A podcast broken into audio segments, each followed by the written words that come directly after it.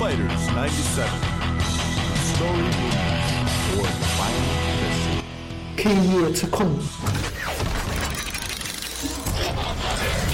有一些程序员水平很高的程序员，他会跟我讲他这个程序实现有多牛掰。但是对于我这种完全不是程序出身的产品经理，我的想法就是，你把这个给我实现了，它只要速度够快，哎对，数据够准，我就 OK 了。嗯但是呢，我又知道，嗯，你很牛掰。但是你把这个解释给我，我听了之后，嗯，你这个方案不错。等到我对到下一个，就会出现对方是一个很普通的，跟我水平差不多的，他用了一个很普通方法也实现了这个、这个情况。这时候我就会出现一种反差，就是其实这个普通的程序员性价比比那个高的要要好。嗯他其实普通程序员你会选高的那个，对，我知道的高的很高。普通的程序员给你一个普通的方法解决了你这个基本问题，我其实就没有必要再去找那个高的程序员，用他他那个很神神奇的方法来解决。但是会出现一个问题是什么呢？它就是框架，刚开始我说那个框架，有可能高的那个程序员，他其实他这个之所以高，他是把以后的很多啊情况都已经包进去了，以后的很多情况对不对而眼前这个，我觉得性价比很高的这个普通程序员，给你的东西只能解决现在的情况，然后这个功能一延伸，发现它就没得延伸了。对，你要换个镜头没得换，就是它已经只能换扩相机，展，然后你就把这个东西全的给我翻新成另一个东西来做。我到后一期我是不知道这种情况，嗯，所以很多产品经理他就会直接说啊，你给我解决这个需求就可以了。现在的情况，我们时间长了，告诉开发说，其实我以后还想实现什么什么什么什么，然后现在我只实现到什么什么阶段，做的时候你就要想好，我以后万一要学另一些东西的时候，你这个东西怎么办？嗯，刚入行的产品经理基本上是不会说这一方面的，因为他构想的这个东西的时候，就是眼前我想把这个完成。不管是刚入行的。呃，产品经理也好，还是刚入行的程序员也好，因为这两个这两个职业我都做过啊。最主要的原因，我觉得是这样子的，就是说，既然是在一个团队里面工作的，理论上是不分主次的。因为我以前做程序员的时候，我就觉得啊，这程序是我做出来的，我应该比较牛掰。你这东西只会自己想想去吹牛逼的，对吧？然后后来当自己做产品经理的时候，哇，这些构思、这些 idea 都是我的，要是没有这些东西，你他妈是渣都不是。然后就会陷入这种误区，就嗯还有就会抢这个东西是谁的。我给你加一块儿，以前我做运营的时候，我说他妈这么糟烂的产品，又不是我运营对的，根本没有人用。其实每个人心里啊都会自己抢这个东西是谁的，就是这样，就会去抢这个球是属于谁的。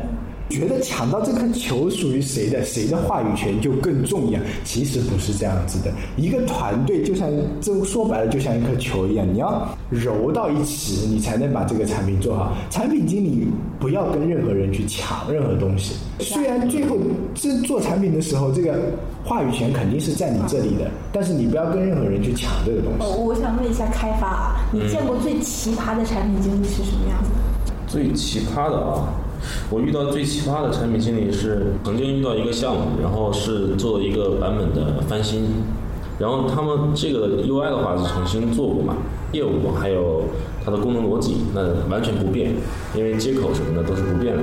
那个产品经理就把那个设计好的那些页面啊什么都给我，我很信任他，因为当时之前第一个产品经理给我打下的基础很好，一开始是三十多个页面，做做了做完，我做完之后发现越做越多，哎不对啊，少东西少东西，总是少东西，然后少东西就去找产品，再找 UI 再补图，然后补到最后一下四十五个，这一下就是超期的二分之一嘛，相当于。呃，如果说这个业务上那个程序员啊，也是需要去了解的，但是程序员可能就是说不是非得百分百有责任去了解这个东西。那么作为产品经理的话，你这个东西要出出来，你就要对这个产品进行负责。每个人，大家都是这个团队当中，每个人的分工很明确，各自各司其职，大家就是非常良好的运作。如果说有一个环节出了问题，那么那个问题可能会在下一个环节就会暴露出来，下面就会很头疼。那么这个事情就是说，给我的印象非常非常深刻，也给我就是后面呢就是提了个醒，遇到产品经理提需求的时候，一定要自己去 check 一遍，而不是说完全信任他，一定要就是对他的一些逻辑啊，或者是一些稿子之类的文档，特别是文档，然后进行一下审核。放到团队里进行审核，帮产品经理进行查缺补漏。产品经理有时候他的思维很开放，那么我认为程序员就是可以帮他收一下，但是这个收也不是说这个你懒你不能做，而是要有一份职业职业素养，这个你能做，你认为这个技术可以达到，你就应该去满足他。当然，一遇到就是特别发散的思维，你可能会提议一下他这个东西可能不适合我们现在这个这个时代或怎么样。有些产品经理会非常超前嘛。这样的话，大家就是产品和程序员配合起来的话，是在一个团队当中，这样效率会非常非常高，给我的后面就是非常有用的经验嘛，也算是一个好的经历吧。当然，那个产品经理的话，目前发展应该也不错。当时大家都是小白嘛。呃，经历的那个阶段嘛，现在慢慢也都成熟起来。其实你说的这个问题，我自己也犯过，这个错误我自己犯过。第一次做产品，做一个不熟的产品嘛，然后改着改着改着，然后我都甚至不告诉程序员点这个页面跳转另一个页面应该长什么样子，因为在我脑子中我知道啊，这个页面是长什么样子的。举个简单的例子，我们在浏览网页的时候，你点一个更多，更多嘛，一般都是一个 list 页就出来了嘛啊。最约定俗成、想象中的页面，然后我第一次做产品的时候，我就没告诉程序员，我点更多出来一个什么页面，他那个整体的就郁闷了，因为只有一个首页啊，没有二级页面，除非这个二级页面长得不一样啊，我才给他画一下啊。然后，呃，因为以前没做过这种网页啊，或者说没有做过这种这种挖网站之类的东西，问啊，我就他来问我，我就是，哎呀。哦，你把我傻逼了，我操！点更多，哎，我说那你就弄个 list 页啊。他说那 list 页你要怎么弄呢？那 list 一个 list 展示多少条数据？我说啊，这也要我告诉你啊。他说那他你你告诉我了。哦，我说那展示多少条数据？我说一般都十条吧。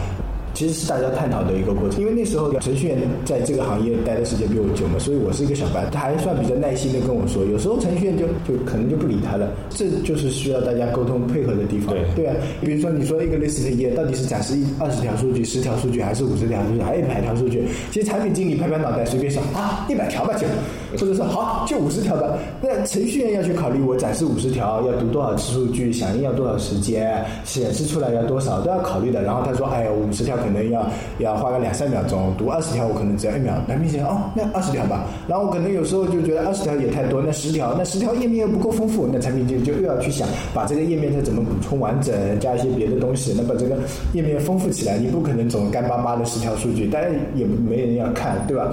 有些东西程序员老师说就是希望产品经理想全一点，想全一点。其实产品经理也有时候也想不全，这时候就是说需要大家双方。互补一下，互补对，就互补很重要。产品经理老是埋怨你这个也做不了，那个也做不了，你到底做得了什么？做出来程序员老是 bug，然后就会埋埋怨测试，你到底怎么测的？我以前遇到最奇葩的呃开发是这样的，他什么都不告诉你我开发的什么进度，他说嗯，进度没拖后，没拖后，结果到时候之后让他拿东西，拿出的东西跟我给他的那个东西长得完全不一样。我觉得这奇怪，你就提前告诉我你这个东西有问题多好，我还有一个时间可以管控一下，总不会又遇到，尤其是乙方对甲方就是这种情况啊。乙方有的时候就是啊，我还没有到交付期，没有关系的，肯定能搞定的，你不用操心啊。然后两个页面拿出来之后长得完全不一样，他会睁着眼睛跟你说一模一样，这这种事情还是挺常见的。对，很常见，很常见，就是技术员眼中的页面跟产品经理眼前的页面啊，其实是两个状态，再加上一个交互设计师或者视觉啊，呃，U E U I U D。对对对，就是 U E D，还有产品经理，还有开发，同时看两个页面。对对，每个人的每个人都不一样的，有的时候觉得，哎呀，这两个页面一样嘛，然后产品和 U E D。搞毛呀！这两个完全长得不一样，什么线条的粗细、比例、间隔、用色、色号有可能都不一样。哎，这个是开发最容易犯的一个。是还有一种是什么呢？产品经理有些认为，哎呀，差不多就可以了，就基本长得一样就可以了。但是 UED 那个不过关，空格的位置。不是一样宽，你的什么线条，有的是点线，有的是直线，有的是细线，有的是双横线，它都会很要求很很高的。有时候会有周边差多少，拿出来之后，起码产品经理这一关过了，技术还能啊，很好，这个就算 OK 了。但是发现两个人去找 UED 选择的时候，不过重新再画，经常会遇到这种情况。而且还有一点就是，产品经理在这个之间的取舍很关键的，这个涉及到后期的工期。你这个 UED 其实做出来的东西，它是按照美观来做的，但是开发未必能开发出那个样子。包括它其中的一些字体字号啊，还有它的间隔啊，它你不能太较真儿。如果一个产品经理比 UED 还较真儿的话，这个东西就不可能提提到测试那边了。有有一点很好玩的，就是说这里就是拿产品经理拿主意的时候啊，这个时候就要看产品经理的性别是什么，星座是什么。真的，像我这种男性的产品经理啊，我就哎呀。这差不多就行了，就上吧啊！大不了后期再美化美化、优化优化吧，先上。就像你这样女性的产品经理，会可能会关注的比我更细一点。不行，这个一定要跟我对齐，特别是碰到处女座，哎呀完了，又碰处女座。页面啊，尤其是点击之后返回，或者是跳转同一类型页面，同一类型的页面比例这个其实是 UED 最忍受不了的。但是技术呢，总会在同一页面它写的时候，多多少少差那么一点数据，然后除非这个技术是很按照那个除非 UED 这个开发也是处女座的。对对，这个开发完全按照 UED 给的那个标度来去标，然后自己再算啊、展示啊，这个其实很难很难的。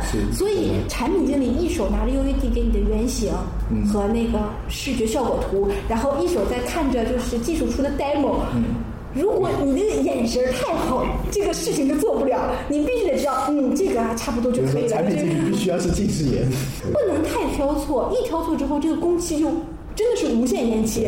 就归根结底说的一点，就是程序员在开发的过程中不跟产品经理进行交流，这一点是最致命的是的。呃，产品经理有时候做需求的时候，也应该就提前跟跟程序员进行交流。他画原型之前，有经验的产品经理他是这样的，哪些能实现，哪些不能实现，他自己心里有个底的。他先会问你这个能不能做，程序员说啊这个能做，但是会比较麻烦。那产品经理就有个底，然后会去优化一下、改动一下，然后再出来一个东西，基本上能过。但有些比如说新人或者说不懂，然后还有一种有些开发就是不跟产品经理沟通的，他很老实，你给他文档，他开始做，哎，做不下去了。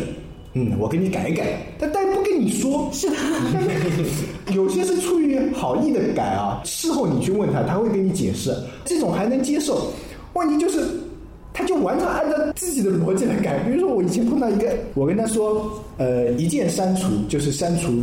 呃，当前页面的那个呃记录就记录 list 或者十条，就是直接删掉了，然后删掉以后就自动刷新后面的十条出来嘛。这我觉得呃就约定俗成的做法，大家都是这样做的嘛。然后他给我做成什么？他好像说一键删除这比较难做，然后他给我每个前面加了一个小小框框，让你自己去选一个一个一个条点，之后再一键删除。那我要一键删除搞毛用啊？这功能完全是不一样的东西，好不好？我一个一个一个一个，他说那你要删一你要批量删除。这个对这对啊，他说你要勾怎么办？我说我我要删除每一条，我每一条后面都给他留了一个删的按钮嘛。你点编辑的时候，你有一键删除，全部删掉哈。你要么勾自己勾删嘛啊，那就把我做成这样，我好无语啊。这算还算好的，有些就做出来真的是你跟他说的是做一个 A 逻辑，他给你出来一个做一个 B 逻辑。这种逻辑错误，这种最容易犯就是活动或者运营的一些开发页就是面上面。你这个这个东西越活泛，它就越容易出错。对，就是如果你这是一个短期的活动，大家其实都是为了上线，这时候就这个逻辑就很容易出错，然后会发现需求跟产品拿出来的东西都不一样的。但但是当时大家就是哎呀，上线就上线了，上线完了之后再改，或者是上线了过去了就过去了，嗯，没人太会在意的，最多是用这个。但是在产品上啊，就会出现一种问题，就是明知道。产品经理也知道这个东西不对，开发也知道这个东西不对，但是时间紧迫，我们就这么上去了。上去之后，发现用着用着，这个 bug 引发了另一个 bug，就会出现漏洞。它不仅是 bug 了，就会出现一些漏洞。如果是普通的漏洞还可以，要一旦涉及计费、涉及用户体系，就会无限扩大这个。其实这种情况在后台程序里面经常出哎现，。其实我有一个问题，就是程序员老师修改一个 bug 会引起另一个 bug，这是怎么解释的？然后有时候比如说发布一个版本，上一个修改的 bug 明明修改掉了，这个 bug 里面发布上去，这个 bug 又重现了。我觉得这让我挺纠结的一个事情。这样这样事情的确挺头疼的。两点来说一下吧，这个一个就是业务逻辑上，如果说这个业务逻辑上你改了这个 bug 的话，跟上一个是有联系的，嗯，那么可能你改了这个逻辑就会影响到上一个，嗯，这是业务逻辑上的，就是说设计上的问题，这个没办法。然后另外一个就是说程序的架构上。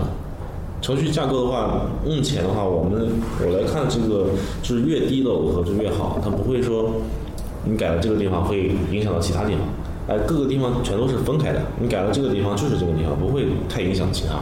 这样程序程序架构的话是最好的嘛，当然。但是这个的话，开发的时候也是需要时间啊。像一些好的架构啊，可能我们赶工期的时候考虑的时候会欠缺一些。